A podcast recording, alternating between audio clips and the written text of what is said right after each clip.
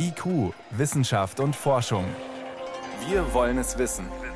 Ein Podcast von Bayern 2. Wenn am Weltraumbahnhof Cape Canaveral eine Rakete Richtung Raumstation ISS startet, dann ist das eigentlich fast schon so etwas wie ein Linienflug. Regelmäßig geht's dort los Richtung Raumstation. Entweder starten Astronauten, die dort das Vorgängerteam ablösen, oder eine Rakete bringt eine Versorgungskapsel nach oben mit Lebensmitteln, Laborausrüstung oder Technik.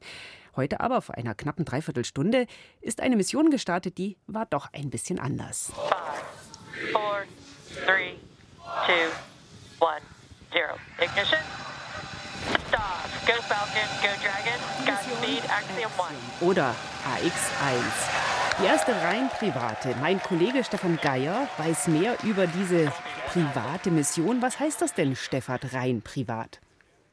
Also der Hauptunterschied ist, dass drei von den Raumfahrern keine Profi-Astronauten sind. Ja, wenn wir jetzt zur ISS wollen, zur Raumstation, mal ein bisschen die Erde umkreisen, ein paar Experimente machen und dabei schweben, man muss ja einen Riesenaufwand treiben. Man muss Naturwissenschaften studieren, in die Astronautenklasse kommen, ausgewählt werden, dann viele Jahre trainieren oder, und das ist eben neu, so machen es jetzt drei von den vieren, die jetzt gerade fliegen. Wir machen den Geldbeutel auf, legen 55 Millionen auf den Tisch, machen ein sehr verkürztes Training, immer noch ein Jahr dann, naja, ab in die private Raumkapsel und dann geht's los. Mhm, also das sind dann schwerreiche Weltraumtouristen?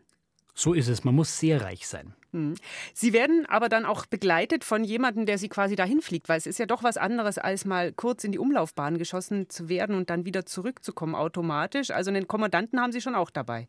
Genau, Michael Lopez Alegria, der ist tatsächlich Profi-Astronaut, ein alter Hase, der war schon viermal mit dem Space Shuttle im All und arbeitet jetzt eben für diese private Firma Axiom. Und die anderen drei, ein Israeli, ein Kanadier, ein Amerikaner, das sind Unternehmer. Ja, die sehen sich selber natürlich, betonen sie immer wieder auf einer Mission und betonen, wir wollen den Weltraum für mehr Leute zugänglich machen. Aber, und das ist auch klar, das Ganze soll so gemacht werden, damit es sich auch lohnt. Man will den Weltraum kommerzialisieren, weil wenn wir jetzt auf die Raumstation wollten, dann geht es ja bislang nur über die staatlichen Organisationen, NASA oder Europäische Weltraumorganisation und zukünftig soll es eben auch privat gehen. Mhm. Der Betreiber dieser Mission, Axiom, die betonen, die machen schon wissenschaftliche Experimente, also so ein bisschen den Geruch des Touristendaseins, den wollen sie eigentlich loswerden. Ist es denn ernst zu nehmen, was die da machen, oder läuft es eher so unter der Kategorie Schnupperpraktikum?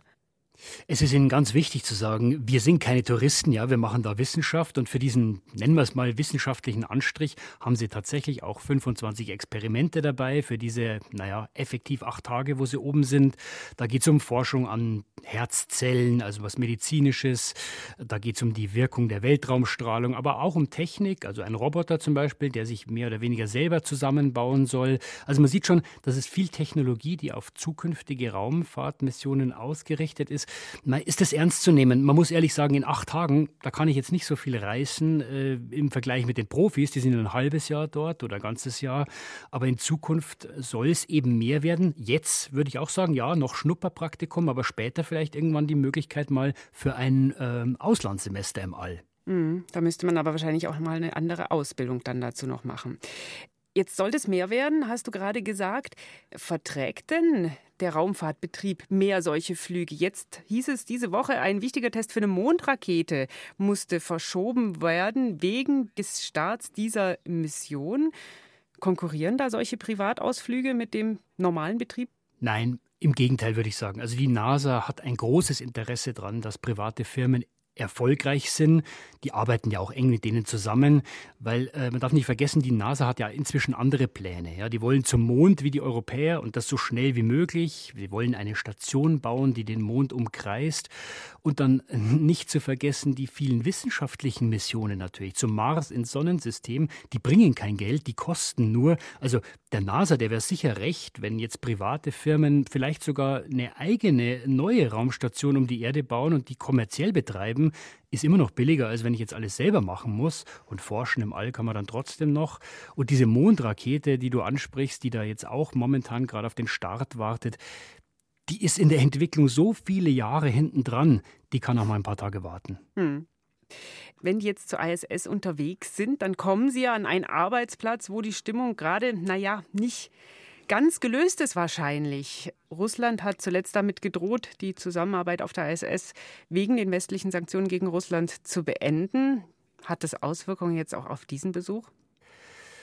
Die Informationen sind spärlich, kommt ein bisschen darauf an, wo man recherchiert. Wenn man jetzt auf Twitter schaut oder in den Schlagzeilen der Zeitungen, dann dominiert natürlich dieses Säbelrasseln, ja, die markigen Sprüche des Chefs der russischen Raumfahrtorganisation.